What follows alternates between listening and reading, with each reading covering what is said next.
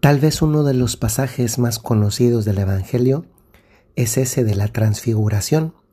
Sabemos lo que sucede en la cima de la montaña y lo maravilloso que es vivir junto a Jesús, esa experiencia de transfiguración, de revelación, de manifestarse de la grandeza de Dios para quienes le acompañaban y, y subieron el monte hasta llegar a la cima y poder acompañarla ya en un momento extraordinario, tan extraordinario que se quedó en la memoria de quienes lo vivieron y sobre todo se quedó en el corazón de quienes acompañaron a Jesús. Sin embargo, hay una parte de ese Evangelio que no está dicha y que sin embargo también pasó y que se acerca más a la vida cotidiana de muchos de nosotros y que tiene que ver con, con todo el tiempo eh, y el arduo trabajo que suele suponer una subida hacia una montaña. Todos nosotros tenemos en nuestra vida montañas a las cuales tenemos que subir. A veces se nos presentan como retos, otras como oportunidades, como desafíos. Y la vida, pues tantas veces consiste en eso, en subir montañas que no siempre son fáciles. A veces algunas montañas son un poco más sencillas de subir, sin embargo suponen el ponernos en movimiento, ir hacia arriba y otras pues no solamente es el caminar avanzando hacia adelante, sino muchas veces es escalar por una piedra, ir preparados, a veces resbalarse, caerse, eh, a veces las montañas son pequeñas, otras son más grandes, unas son la pequeña montaña de tu pueblito y otras son el monte Everest de la existencia humana.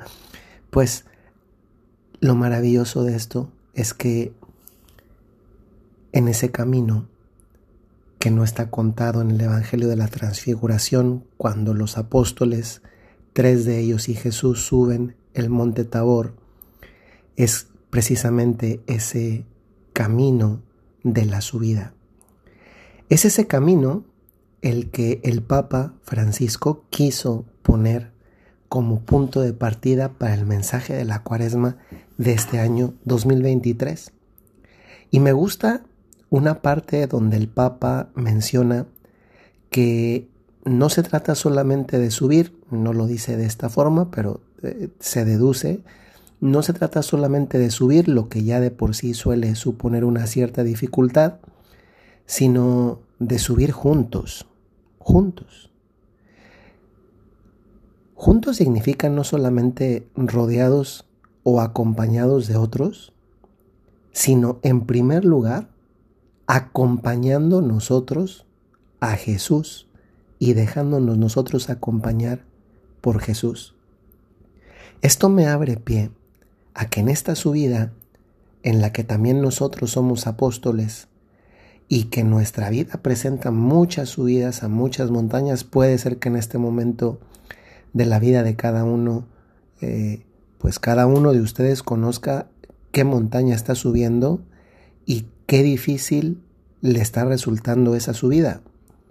Y hoy es un buen día para recordar, hoy miércoles de ceniza, es un muy buen día para recordar que en este camino no vamos solos, que no somos nosotros solamente quien acompaña a Jesús, ojo, atención, también Jesús sube la montaña, sino que además Jesús además de, tener el, poner el propio esfuerzo en la subida de la propia montaña, se convierte en un consuelo, aliento, motivación en la subida de nosotros hacia esa misma montaña, hacia la que Jesús camina a nuestro lado.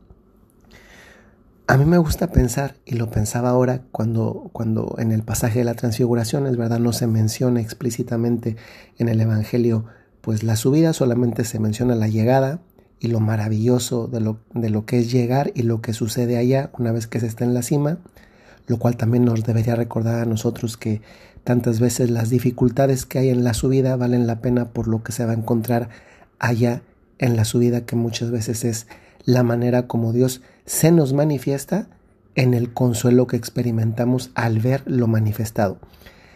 Pero yo pensaba en esa subida como, pues, eh, cuando uno va escalando, subiendo hacia un lugar, hacia un punto, puede ser que entre más largo se hace el camino, pues experimente algo como, como puede ser hambre. Imagínense ustedes que por la razón que fuese, a Jesús se le hubiese terminado la comida. Imagínense eso. E imagínate que por la razón que fuese, tú seguir, siguieras teniendo un poco de comida. Si tú quieres a Jesús, y yo les pregunto hoy, ¿tú quieres a Jesús? Pues la respuesta la da cada uno, pero si tú quieres a Jesús y ves que se le ha terminado la comida, que todavía falta camino por andar, etc., lo más probable es que por amor, por amor, y solamente a la luz del amor, tú le ofrezcas de tu comida a Jesús, incluso si eso supone, pues no que te vas a morir, porque pues igual llegas y ahí arriba encuentras un poco más de comida. Pero por lo menos si vas a suponer que, que comes menos, que te privas de algo que te ibas a comer tú, pero al hacerlo por amor te nace natural y espontáneo. Fíjense cómo tiene todo conexión con el amor también al inicio de la cuaresma, porque parte de, esa subida que el Papa Francisco en el mensaje para la cuaresma de este año la menciona como una ascesis, tiene que ver también con, con esas prácticas recomendadas por la iglesia, porque tienen un contenido eh, que nos hace convertirnos en más dueños de nosotros mismos y nos posibilita tener algo extra todos juntos como iglesia al mismo tiempo que entregarle a Jesús. ¿Y saben a qué me refiero? Me refiero a la oración, al ayuno, oración, ayuno y también a la limosna. Hoy me quiero fijar solamente en esta parte del ayuno. Porque hoy que iba a la escuela en la mañana, eh, yo hice el ayuno, ¿no? El ayuno sustancialmente consiste en tener una sola comida fuerte al día, que suele ser la del mediodía. En la mañana un desayuno ligero y en la noche una cena ligera. Fíjense cuánta gente, eh, lo he repetido muchas veces, pero cuánta gente en el mundo vive en ayuno constante todo el tiempo, no nada más el miércoles de ceniza. Pues yo en la mañana que iba para la universidad veía cómo había un montón de cafeterías abiertas y gente que yo dije es que ni les pasa por la cabeza que hoy es día de ayuno. Y hoy es un día de ayuno, solamente el miércoles de ceniza y el viernes santo es un día de ayuno obligatorio para toda la iglesia, bajo precepto de pecado mortal es que es toda la iglesia que le ofrecemos algo a Jesús. Alguno podrá decir, y, casi me pongo en el lugar de algunos que objetan, pero ¿no le puedo ofrecer yo a Dios otra cosa? Pues mire, posiblemente sí. Empecemos diciendo que al ayuno está obligado solamente de 18 años hasta 60 años. Si usted todavía no tiene 18 y todavía no ya pasó los 60, pues ni se preocupe, porque ya no está obligado al ayuno, que desde luego por virtud siempre lo puede hacer. Entonces, si no lo hace, pues no, no, no cae en lo que acababa de decir antes del precepto de la obligatoriedad miércoles de ceniza y viernes santo, por lo cual si alguien no lo vive es pecado mortal. Pero viendo allá más allá de, de, es que es pecado, hay que hacerlo. No, ese no es el punto. El punto es, a ver, tenemos la oportunidad de una vez al año ofrecerle algo a Jesús no cada uno por su cuenta de forma individualista, sino como iglesia. Y esa oportunidad se llama ayuno. ¿Qué es ofrecerle esto? Tal vez hoy voy a comer un poco menos. Tal vez hoy no me voy a comer todos los antojos que traía. Y yo sé que esto es ir contracorriente porque hoy, al contrario, muchos señalan pues las diferentes sensibilidades y emociones, ¿no? Pues, y a veces nos ponemos con, esto Dios no lo quiere, ¿cómo Dios va a querer que nos quedemos sin comer? Bueno, desde luego, Dios no quiere que nos quedemos sin comer, porque el hecho es que hay una comida fuerte al día y dos ligeras en el desayuno y en la cena.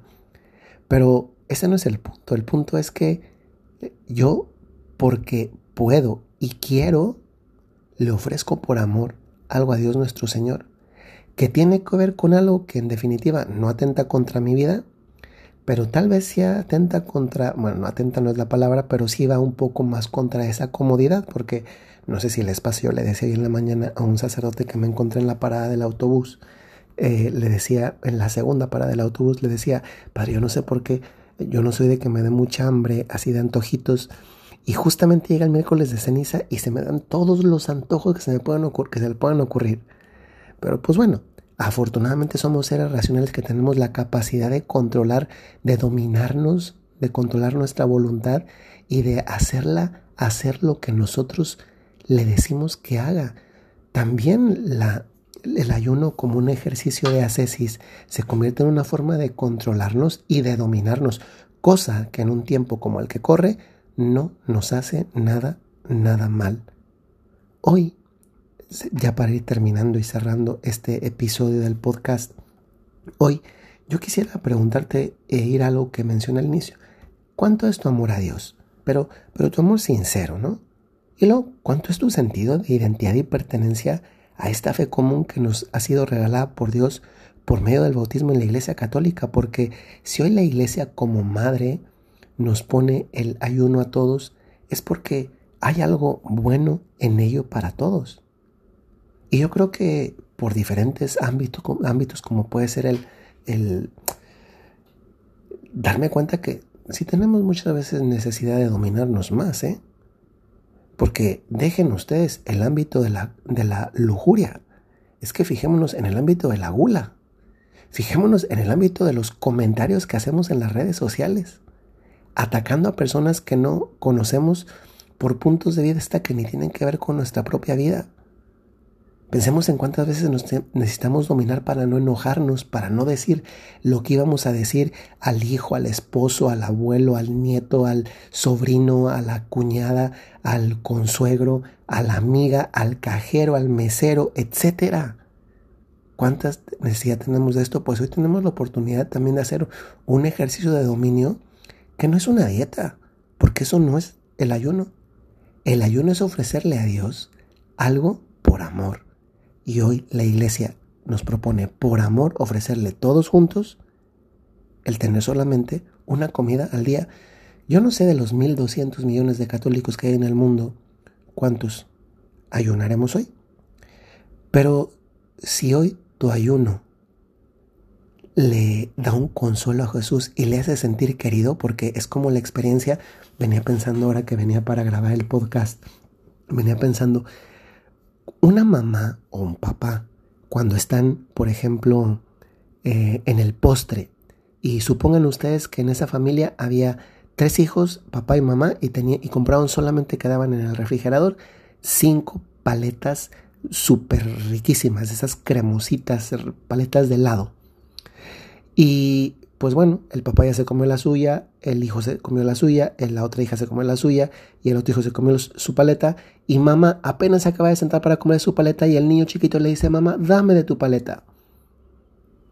Pues la mamá le da de su paleta no porque no quiera su paleta, sino porque por amor es capaz de renunciar a algo porque ama a su hijo. Perdón, ama a su hijo y le da de lo que el hijo quiere porque lo ama. Y no le anda reclamando de, ay, me quitaste la paleta. Y piensen lo mismo, como hermanos, cuántas veces un hermano mayor no se quitó algo para dárselo al hermano menor. O sucede con los amigos, no quieres tanto a un amigo que, que estás dispuesto a hacer algo que incluso puede suponer un sacrificio para ti, pero porque le amas, pues bueno, ese amigo, ese que te ama y al que supuestamente también amamos, pues se llama Jesús. Y es ese Jesús el que nos invita hoy a nosotros a iniciar este camino, que es este camino de la cuaresma con el inicio hoy del miércoles de ceniza. No se olviden, y ya con eso termino ahora sí, que el ayuno es diferente a la abstinencia. La abstinencia tiene que ver con la abstinencia de comer carne. Yo no sé si ustedes saben que justo antes del miércoles de ceniza hay lo que se llama el carnaval. Carnaval viene del latín carne vale, es decir, adiós a la carne. Porque durante ese periodo se priva de comer la carne, especialmente los viernes, que es cuando es obligatoria la abstinencia de carne. Es verdad que hoy podríamos privarnos de muchas otras cosas porque la carne está también carísima. Pero primero, sentido de iglesia, hacerlo todos juntos, todos, todos como iglesia le ofrecemos lo mismo a Dios. Y segundo, eso no quita que también le ofrezcamos más cosas, más o más, lo que a cada uno le inspire de Dios nuestro Señor. Eso te invito también a que dejes al Señor que te inspire. ¿Saben para qué? Para que eso que nadie ve, de hecho en el Evangelio del día de hoy dice, y habla de la oración en secreto que solamente la ve Dios, de la limosna en secreto que solamente la ve Dios y del ayuno en secreto que solamente lo ve Dios. ¿Saben por qué? Esto me hace pensar en algo que decía el Padre Pío y que con esto termino. No importa que nadie aquí en el mundo vea tu ayuno, tu limosna, tu oración, todo el bien que haces y que estoy seguro que haces, de muchos modos, de muchas formas, de muchas maneras. Lo importante es que Dios lo ve. Y si aquí nadie lo ve ni aplaude, si no hace ruido, no obstante que sea una lucha para ti, sea cual sea, esa lucha de subir la montaña y que en este caso además el plus del ayuno, hoy te recuerdo algo con esas palabras que decía el Padre Pío de Petrelchina. Tu lucha silenciosa hace ruido en el cielo. Soy el Padre Jorge Enrique Mujica de los Padres Legionarios de Cristo y desde la ciudad de Roma les mando un saludo muy cordial. Hasta luego.